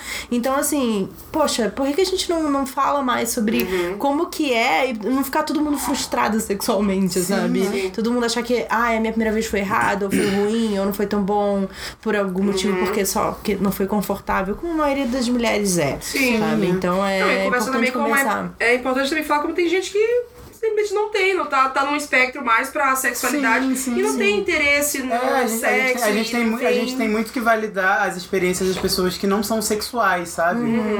Porque é, um, é uma grande parcela da sociedade. Sim. E, e- e quando a gente coloca tanta importância assim no sexo como se fosse um É, ele é o objetivo, centro é, da vida. Exato, Você nossa. precisa. Você, é, por que- por que, que a gente aprende na escola? A planta, a planta e as pessoas nascem, crescem, reproduzem, Reproduzem e morrem. Morrem. Então, sabe, se você não tá nessa, ne- nesse meio de reproduzir ou de. Tanto de tanto, das pessoas que não querem ter filhos como. Ter é, filho, eu é. quero. Eu não quero nenhum. Umas pessoas que não gostam, de- não gostam ou não se sentem confortáveis de fazer não tem sexo, interesse sabe? Não tem mesmo, interesse, assim, tipo, é. ai, tem coisa melhor pra fazer, Sim, exato. sabe? Então a gente tem que naturalizar essas experiências Sim. porque elas Bater são tão válidas quanto. Quando a gente tem uma, um contexto, a sociedade inteira que bombardeia a gente com sexo, sexo, sexo, sexo, sexo, mulheres hipersexualizadas, há muita, o valor da mulher tá em quão sexy que ela é. Sim. Então, uma hora ela é tipo, você tem que ser super sexy, super atraente e tem que chamar a atenção do homem, e na outra, ó, você não atrai nada, então você é horrível, Você é você, não menos, você é existe. menor. É, então, quando a gente tem isso, é as pessoas que não têm essa, esse desespero por sexo. Ai, sexo! Pessoas que não são halo. Pessoas que não são halo. Porque alos são geralmente Horríveis. desesperados. Alô, Lucas! Alos Alos Unidos. Oficial, né? Não Pior que só tem aula aqui, né? Que merda. Ah, gente. Tudo aula aqui, gente. Perdão pelo vacilo. Perdão, hoje não teve representatividade. Desculpa. Eu peço perdão em nome dos alos. Mas é, quando a gente fala alo, é o termo de alo sexual, é pessoa que sente atração sexual, que, que não precisa de conexão emocional, afetiva, com a pessoa pra ter interesse sexual nela. E Ou Assexual. qualquer Ou uma, qualquer. né? Ou só, tipo, você só vê uma pessoa e E fala, fica, uau, Uau, Quero. daria aquela Cinco vezes Olá, por em dia, casa. no mínimo. lanche. E aí tem o, o, o ACE, que a gente fala que é o assexual, que são pessoas que estão ali no espectro de, tipo, não tem nenhum interesse ou precisa de algum estímulo, ou pessoas de, demi, Demi, também, demi. demissexual precisa de também. estímulo afetivo. Afetivo, intelectual, emocional, enfim, tem várias coisas que a gente São- nunca nem conversa. É um espectro sabe? muito grande, gente. Sim, É- A sim. sexualidade Você não é precisa um ser um- espectro. Não, e até tipo a romanticidade também que Sim. entra no Ace também. Então eu acho que, putz, é muito importante. E é foda assim, tudo, tanto conversei com a Bárbara Moraes quanto com a, com a Laura, né? A Bárbara é Aro e Ace, e a Laura é Aro. Não, é Aro, isso. É, Aro, é. É, e, e sabe, fala, elas falando, tipo, ah, então, mais ou menos acho que essa personagem me identifiquei. Então, sabe, que merda, sabe? Porque as pessoas não podem se ver e por tanto tempo acharem que tem alguma coisa errada com ela. Sim. E tipo, ai, não me encaixo de uma forma, porque realmente é uma sociedade muito voltada para o sexo, para o olhar masculino heterossexual cis, né? Então, é, essas diversas formas de expressar a sexualidade, sendo ela praticando sexo ou não, Sim. É importante que a gente veja isso naturalizado, sabe? na Sim, literatura e nas histórias e de várias formas. Tipo, pô, sei lá, ler um romance histórico em que, sei lá, não. A pessoa, a protagonista é Ace e o cara respeita isso. Sim. Sabe? E aí, galera? Vamos contar Vamos- essa produzir, história, essa sabe? história. Alô, Maíra, Então- conta essa história. Não, essa história não é minha pra contar. Mas enfim. Mas eu acho, que, eu acho que é isso que é a questão do- dos tabus do aí. Tem muitas histórias ainda pra serem contadas e muitas histórias. Às vezes tem narrativas e coisas que é- a gente chama de tabu, mas é só tipo, mano, é só, é só a vivência da pessoa. Não, e vamos deixar de ser tabu, né? Exato, eu tenho- o eu nome tenho- tabu é Eu foda tenho já. um problema muito grande com a palavra tabu. É. Porque tabu parece uma coisa que ninguém pode falar. É porque é um tempo também que o pessoal usava muito É, nos anos 90 isso, isso. e anos É. 2000. Eu acho assim, eu não consigo nem colocar um equivalente, porque assunto delicado, não sei. Aí eu fico pensando qual qual o termo, porque sabe, a- a- o assunto ele só é tabu a partir do momento que a gente não conversa sobre ele. Sim. Então a gente tem que conversar sobre Sim. todos esses É, nada deveria ser tabu. Nada, é, ser exato, exato. Mas a gente ainda tem essa mentalidade de que tem certos assuntos que não podem ser falados ou que é, determinadas pessoas não podem ouvir porque, sei lá, ah, elas ainda são muito novas pra ouvir esse tipo de coisa, mas Sim. aí com qual é a idade certa? Sim. É a idade que determina Sim. o que, o que a pessoa pode ou não ouvir? Porque Eu acho que se a gente tem uma, uma, uma sensibilidade no assunto, se a gente tem uma, uma abordagem faz isso de um jeito até profissional, às vezes, às vezes você não é a melhor pessoa indicada pra falar sobre aquilo com aquela pessoa, mas se você estimula que aquela conversa exista com um psicólogo, com um professor, com um pedagogo, com outra pessoa que tem aquela vivência, ou você busca um jeito saudável e não só chegar pra criança, olha aqui, ó, isso aqui é sexo, vamos lá. Então você pega isso aqui, pega isso aqui, faz isso aqui. isso é o certo, qualquer outra É. coisa é o errado, É, sabe? é. Não, não- sabe? Não é assim, sabe? É. Tem, eu acho que tudo tem um jeito de você conversar. Mesmo que você não precise dar um- o, o Kama Sutra pra criança pra poder. Ó, toma aqui, ó, sexo, isso aqui. não precisa ser isso, mas tem algum jeito saudável de você Exato, falar sobre tem, isso. tem. Sempre tem algum jeito de você comunicar as coisas e falar e interagir. Crianças não são burras, como muitas vezes. Nossa é. senhora, eu trabalho com crianças, eu sei que crianças não são burras, elas me ensinam muita coisa. Não, e crianças são curiosas, elas são Sim. inteligentes, sabe? Elas querem. Se você entrar lá, sabe? A criança vai falar, tipo, nossa, sabe? Sabe, Para, pelo amor de Deus. Sabe? A criança quer ser levada a sério, ela quer é, ser considerada uma pessoa com inteligência pra entender o que você. Mesmo que você, ela não entenda completamente tudo que é o aspecto do negócio que você tá falando, você apresentar um assunto com uma delicadeza, sabe? Eu acho que existem várias formas de você fazer isso, Claro. né? Muitos livros infantis eles fazem isso com, com delicadeza pra mostrar e naturalizar muitos, muitas questões. Sim, eu li um né? livro infantil chamado O Gato que Gostava de Cenoura, que é um livro LGBT, enquanto todos os gatos comiam ração, ele comia cenoura, porque ele era diferente, sabe? É uma abordagem. E aí o livro é cheio de cor, todo cheio de arco-íris, e aí ele explica a questão da homossexualidade usando um gato que come cenoura como referência. Então, sabe, é uma maneira lúdica, uma maneira de você introduzir a criança. E também tem a, a costura, a Princesa Costureira, que é um livro de duas princesas, um livro infantil de duas princesas que, que se apaixonam, e aí a princesa é, é prometida pro príncipe, mas ela é apaixonada pela costureira dela, sabe? Aham. Então, A coisa terrível que aconteceu com Barnaby Brockett, que é do John Boyne. É incrível, sabe? A história sobre um menino que ele flutua. E ele é diferente de todo mundo e a família dele acha errado, tipo, tem vergonha dele ser uma criança que flutua, diferente das outras crianças. E um dia a mãe dele solta ele no parque. E aí ele começa a flutuar pelo mundo e ele vê outras pessoas que são diferentes como ele, sabe? E caralho, é isso, sabe? Você é, falou de uma dele- forma super sutil, É. você consegue introduzir a, a, a criança e até o adulto, gente. Né? Sim, De- de total. Não tem como não com- tocar o adulto. Exato, é só você ter um pouco de criatividade, É, de empatia com o outro. Que Eu acho você que consegue. mu- muitos quadrinhos tem, tratam isso. Eu tava pensando aqui, tem um quadrinho que chama Princess Princess, Princesa Princesa, que ela é, ele é a história de uma princesa que vai estar aqui passeando no cavalo dela e encontra outra princesa que tá presa numa torre, tipo um Rapunzel da vida. E aí ela tá gritando, ah! E aí chega a pessoa e fica, ué, pera, mas você é uma mulher? É, por quê? O que, que tem? Eu ser uma mulher, eu não posso salvar outra princesa se eu sou uma princesa? E aí ela ficou presa na torre porque a irmã dela, é, mais velha, dizia que ela não podia ser a rainha porque ela é gorda. Porque ninguém ia levar ela a sério. Porque é ridícula ser gorda, olha aí, ridículo, e ficava rindo dela, ela sentia mal. E aí tinha toda uma coisa de magia. É lindo esse livro, é lindo. E eu fico, gente, dá isso na mão de uma criança, Sim, sabe? sabe? Dá isso na mão de uma criança, ele é muito didáticozinho, ele é lindo, o traço dele é incrível. E, cara, tem tantos jeitos de se comunicar com crianças É, que não, vai coloca- ficar aqui. Não coloquem barreiras na criança, não, não apresentem pra ela só coisas de ter- tati sabe? Tanta coisa de ter sido barrada, gente, quando a gente era mais novo, é o que fez muita gente, depois dos 20, se interessar pelo YA. Fica todas aquelas questões que a gente não lidou com 13, 14, 15, 16 anos, Uhum. a gente tá revivendo, lidando agora na terapia, mas lendo os livros e falando, ah, E é, a olha, gente tá tentando é fazer isso. com que a geração que tá vindo depois da gente tenha uma experiência diferente da que a gente teve. Sim, sim. Porque a- eu não sei quanto a vocês, mas a minha experiência com todas essas questões envolvendo a adolescência, elas não foram boas, sabe? eu tive, eu tenho, eu tive, tenho uma série, de, uma série de questões ainda que eu não trabalho na terapia porque eu não faço terapia, mas deveria fazer. Deveria fazer. Mas ah, outros 500, não sei se você corta. Não. A cara da Maíra. Eu exponho aqui.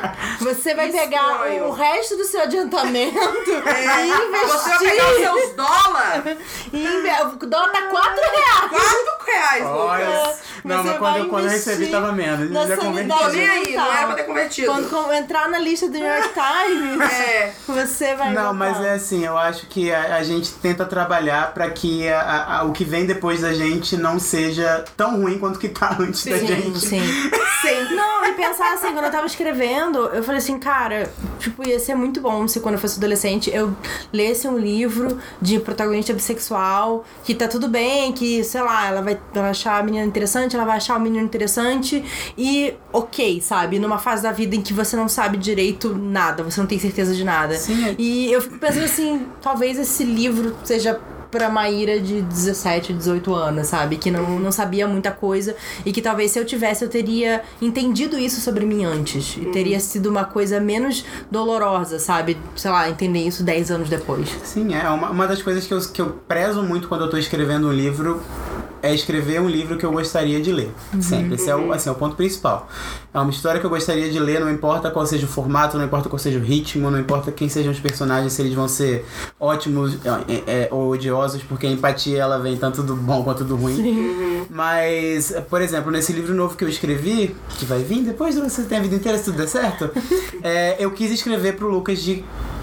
Ai, eu odeio falar em terceira pessoa. Eu- eu- Tudo bem, pra-. A Bruna perdoa o Lucas. Se você falar assim, eu quis escrever para o Luquinhas. para o Lucas de 15 anos, Para o sabe? Lulu. Porque é, são uma, é uma série de questões pelas quais o protagonista passa aos 15 anos, com as quais eu não tive contato, e algumas pelas quais eu passei, outras são ficção. O livro não é autobiográfico, gente, não se engane.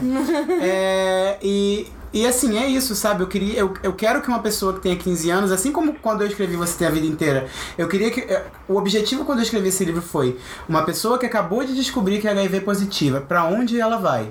Eu quis escrever um livro pra pessoa que acabou de descobrir. Então ela vai ler o personagem do Ian, que é o que acaba de descobrir no primeiro capítulo que ele é HIV positivo. Porque ele vai ter toda a jornada e ele vai ver que não é um. O fim da reta. O fim Sim. do fim, sabe? Que ele tem a vida inteira. Exato, é só um tropeço. Coisa pra fazer. Eu amo fazer, porque é um título muito bom pra colocar Sim. em qualquer situação. Vocês querem saber o segredo desse título? Ah, lá vai. Lá Ah. vai. Quem, quem decidiu esse título foi Ana Lima, minha editora na época da, da Record. E ele é um trecho de uma música do Roberto Carlos. Nossa! Socorro! Você tem a vida inteira pra viver.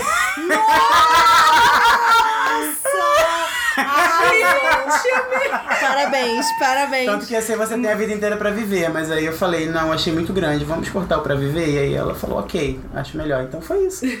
Pequena Ai, gente, muito melhor do que o título gringo. Legal. É, mas eu acho que de tabu, é claro que a gente tem você falando sobre HIV e AIDS. É, o caso da. Iris. Não? Não, eu ia nem falar sobre isso, eu ia falar sobre Andy Thomas. Mas eles Ah, é tá, perfeita, foi. leiam a Iris. Ele- Leia eles, é. Céu sem estrelas. Céu sem estrelas. Eu, É tô, eu tô que, pensando em brasileiro, sabe? gente? é que saúde mental, eu acho que falar sobre depressão, eu acho que hoje em dia não é, não é mais um tabu. Sim. Eu acho que as pessoas estão se abrindo mais pra falar sobre Sim, isso. ótimo. Principalmente com próprio mesmo influencers, né, falando sobre isso e abrindo o jogo falando sobre questões de.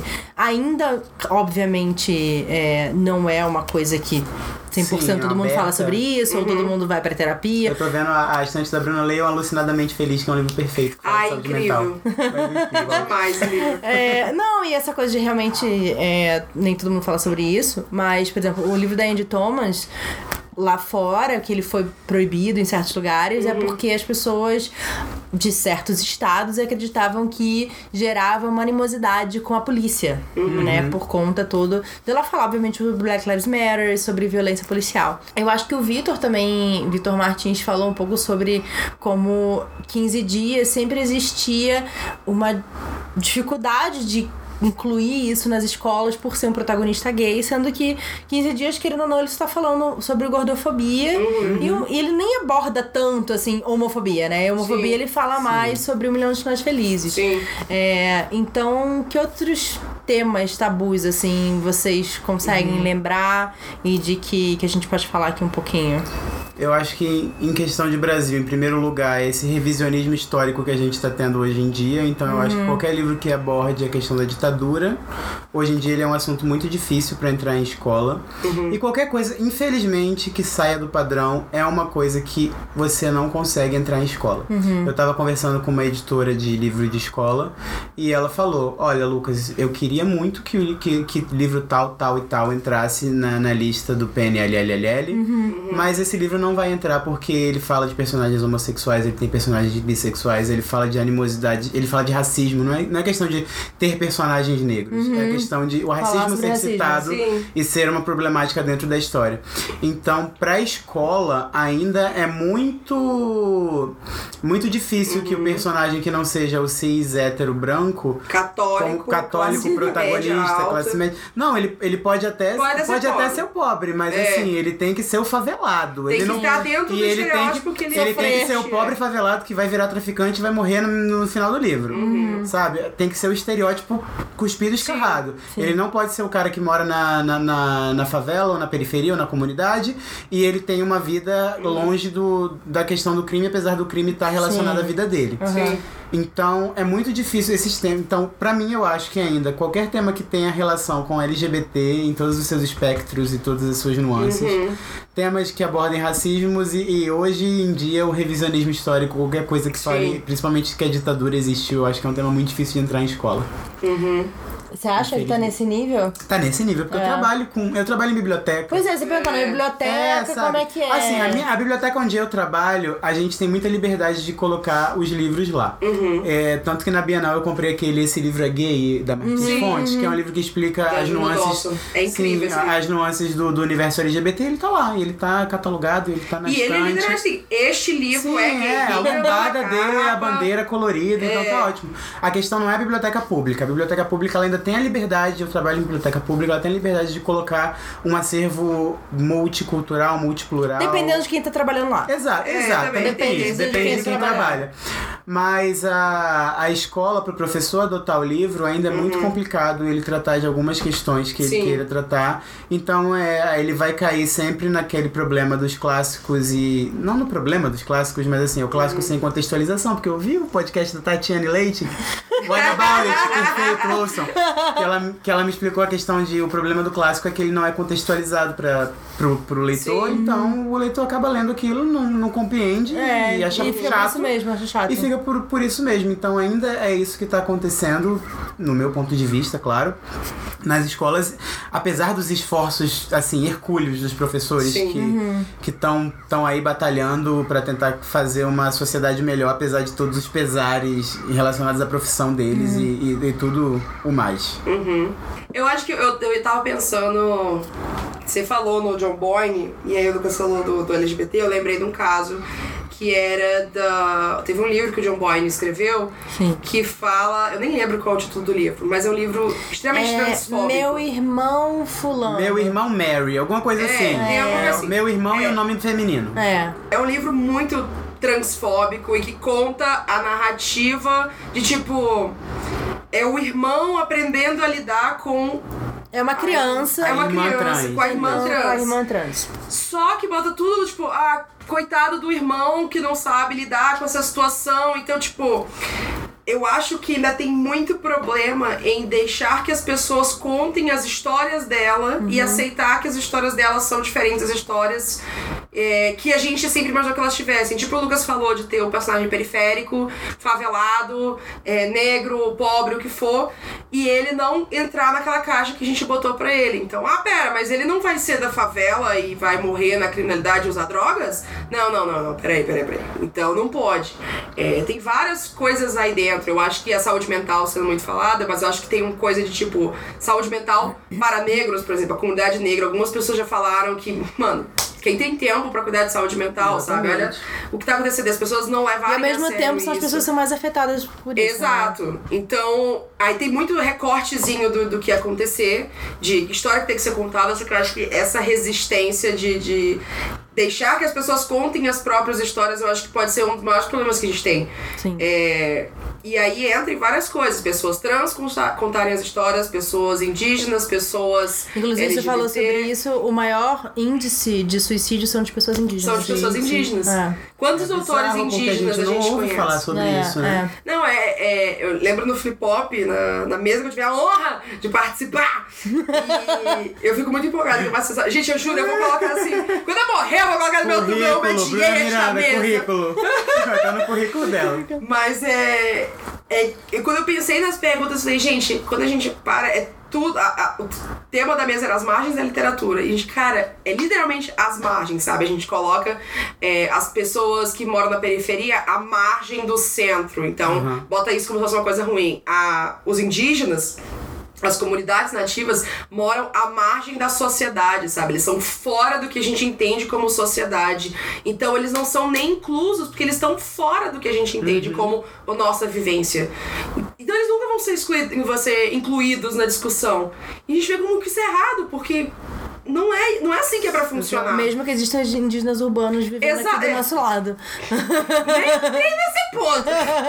Mas, mas então eu tenho muita coisa. Eu acho que muito se vai de não dar o espaço pra que as pessoas. É o Momentum Voices, né? Dele aí que vem, sim. o We Need Diverse Books, são os projetos todos de contar, dar o espaço pra quem nunca teve espaço pra gente entender essa pessoa. Não é só a gente usar o nosso privilégio pra poder contar outras histórias, é lógico que isso é importantíssimo, mas usa o privilégio, abre o espaço, agora chega aqui, ó, vem, Sim. Conta aqui, vou sair daqui agora.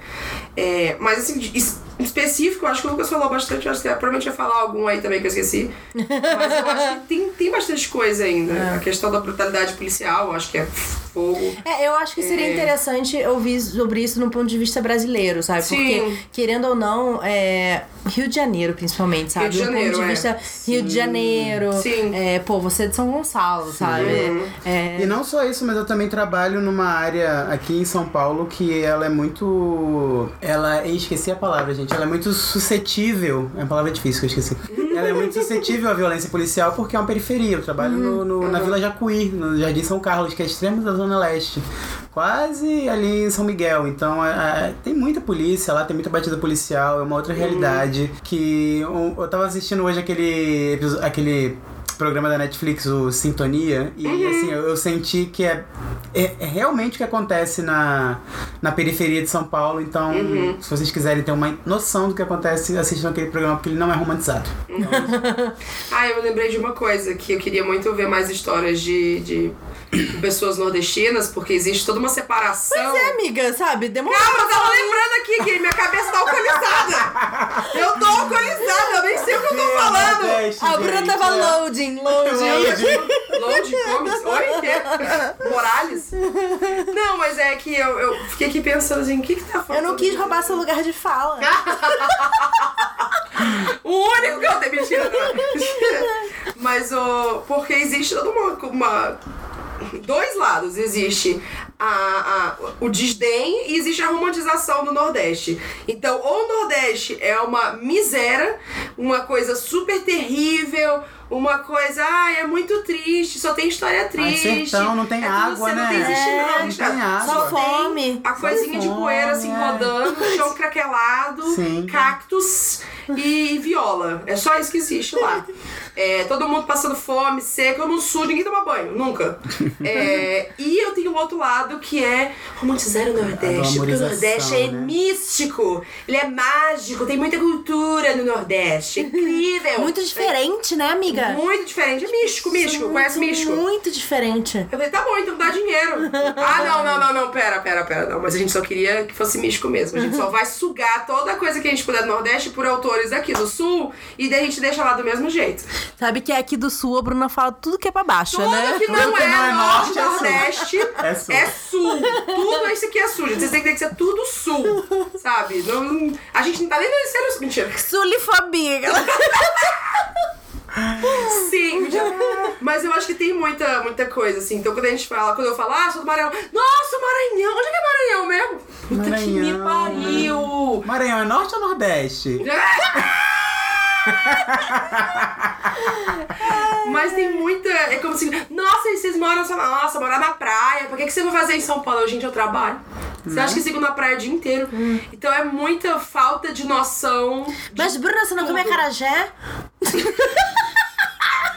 É, gente, Que todo que mundo no Nordeste é baiano, né? todo É, mundo- porque- Eu acho que as pessoas pegaram o conceito de antropofagia do, da Semana de Arte Moderna e aí o problema é que elas não sabem digerir, né? Elas, elas, só- elas dão duas mastigadas e quer cuspir de qualquer jeito. O problema é esse, Tem que ser sabe? fulminante, A, que- gente, a tem que questão, não, mastigar, é, a- questão não é que você não pode falar sobre o Nordeste sendo uma pessoa que mora no Sul. Às vezes você não pode porque você é idiota. Exatamente, a questão é que você mastiga duas vezes e quer cuspir de qualquer forma.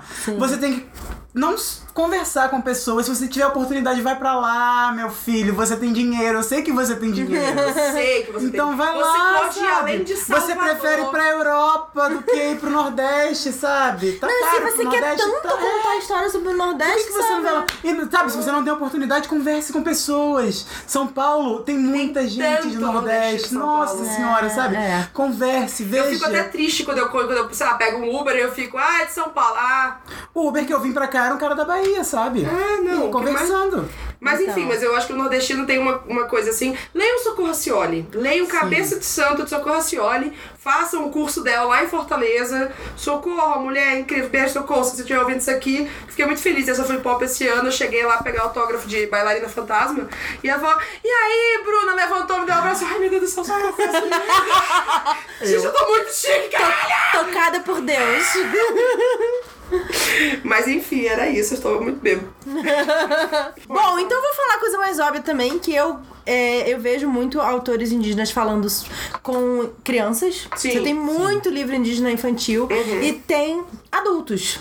Sim. E aí a gente fica nesse buraco aí da, da parte jovem, da parte adolescente, né? E de, porra, indígenas urbanos. Eu acho que ainda existe muito preconceito de entender é, que ser índio, entre aspas, não é estar lá na reserva, não é estar na floresta, não é, sabe? É, é muito mais complexo isso, é ancestralidade. E querendo ou não, o nosso país teve um processo do governo, de, do etnocídio, das pessoas não se identificarem como indígenas para não poderem é, clamar o território, né? Porque isso é interessante para o governo. Quanto menos pessoas pedindo pelo território, mais eles podem explorar, menos reservas tem. Então, é, para que mais pessoas possam identificar, mais pessoas possam buscar e quem sabe é, a gente enxergar realmente um país é, como continuar viva essa- essas culturas. Tem muitas, É. muitas etnias indígenas, muitos povos que estão perdendo, sim, tudo, sabe? Tem muitos que já, que já acabaram de assistir pessoas para poder passar esse conhecimento para frente. É, tem muitas pessoas que nunca buscaram essa ancestralidade e que poderiam ter recursos para ajudar essas narrativas a continuarem. A medicina indígena é uma coisa que, que, que se perdeu para muita gente. É, a- as histórias, o. O Maurício Negro, que é um ilustrador que trabalhou com muita gente, inclusive com o Daniel Molduruku, é, ele falou que uma vez ele foi fazer uma antologia e tinha um, um- um cacique que foi contar uma história e ele não lembrava da história de jeito nenhum. Ele não. Ele achava que ele tinha contado, mas não tinha contado, mas faltou um negócio e ele disse que era, gente, não tem outra pessoa pra poder contar essa história. Sim. E agora, sabe? E aí, por Sim. sorte, a filha dele tinha feito um, um TCC e colocou uma nota com essa história. Ele conseguiu pegar essa história com isso. Caraca. Era uma história super tradicional da, do povo dele. E eu- depois o cara nem acreditou que ele tinha contado. Falou, não, não fui eu que contei. Não, Foi, foi, foi você.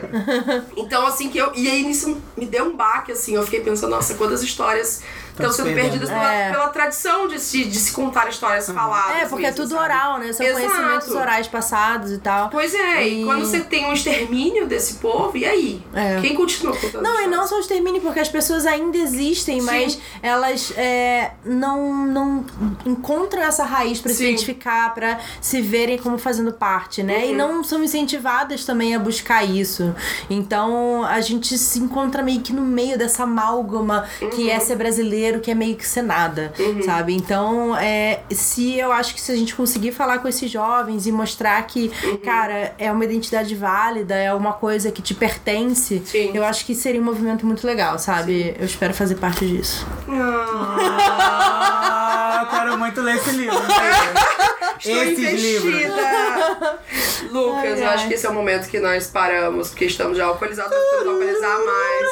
Mas, conta pra gente, você tem a vida inteira está disponível em todas as livrarias do Está Brasil. disponível em todas as livrarias do Brasil. Where We Go From Está Here? Quando estará disponível? Where We Go From Here vai sair pela Scholastic, a mesma editora de Harry Potter, a mesma Oh! editora de Jogos Vorazes, a mesma editora de muitas coisas que agora eu não lembro, porque estou alcoolizado.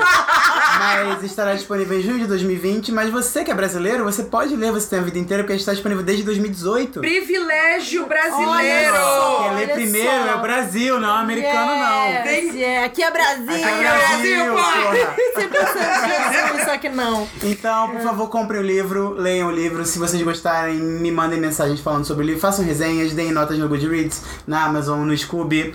É, baixem aquela uma estrela que eu tenho lá, porque eu não gosto de ver aquela uma estrela que tem no. no... Aff, Sempre tem, né? inveja.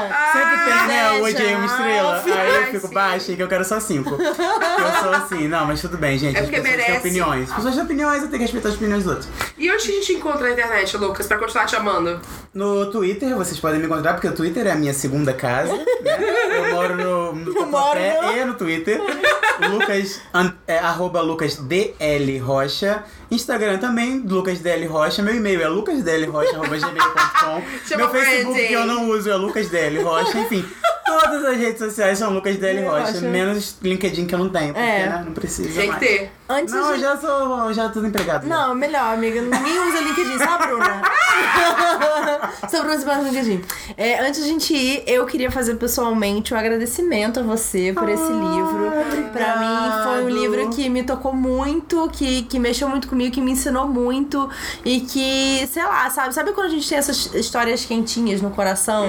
E muito bem escritas. Muito bem lindas, escritas. E, e profundas. Então, assim, eu fico imensamente feliz de ver que mais pessoas no mundo vão poder ler esse livro, Sim. porque eu acho que é uma história maravilhosa. Obrigado. Então, eu sinto muito orgulho de você. Eu muito orgulho de... Não, é- Obrigada. Vai ser o primeiro contato que muita gente tem com o Brasil. A gente não sabe onde é que é a porra do Brasil, gente. Ainda bem que o programa tá acabando, porque eu não vou chorar. E fico Ai, droga! É o seguinte, eu fico muito orgulhosa que Lucas vai ser o primeiro contato que muitas pessoas no mundo vão ter com o Brasil. Porque se tem alguém pra representar o Brasil, Nossa, é assim, eu que vou Lucas. chorar.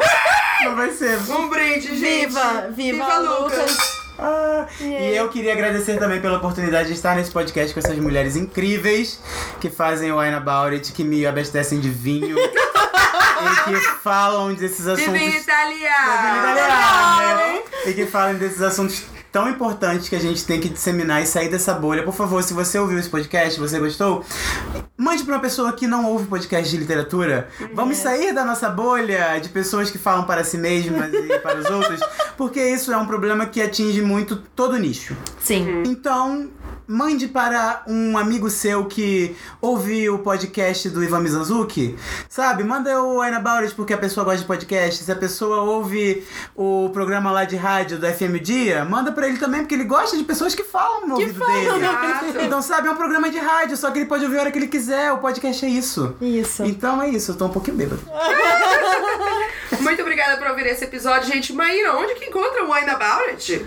Em todas as plataformas. Todas as plataformas? Todas! Todas! Todas as três! Estamos disponível no Anchor, Spotify, Breaker, Google Podcast, Apple Podcast. Ela sabe os nomes, eu não sei o nome. Por isso que eu tô falando. sabe. Mas estamos também no Twitter e no Instagram, Maíra. Qual é o nosso Twitter e Instagram? Wine About It Cast. Arroba. Arroba antes do Wine About It Cast. E hoje temos um episódio em que Maíra não chorou, gente. Olha Droga! Gente, eu, eu muito um pouquinho só, mas enfim, A gente tentou, a gente vai se reparar, vai ter reparação histórica no próximo. gente, É mais isso, um brinde. gente, mais. Até a próxima. Até a próxima, Até, gente. tchau. tchau.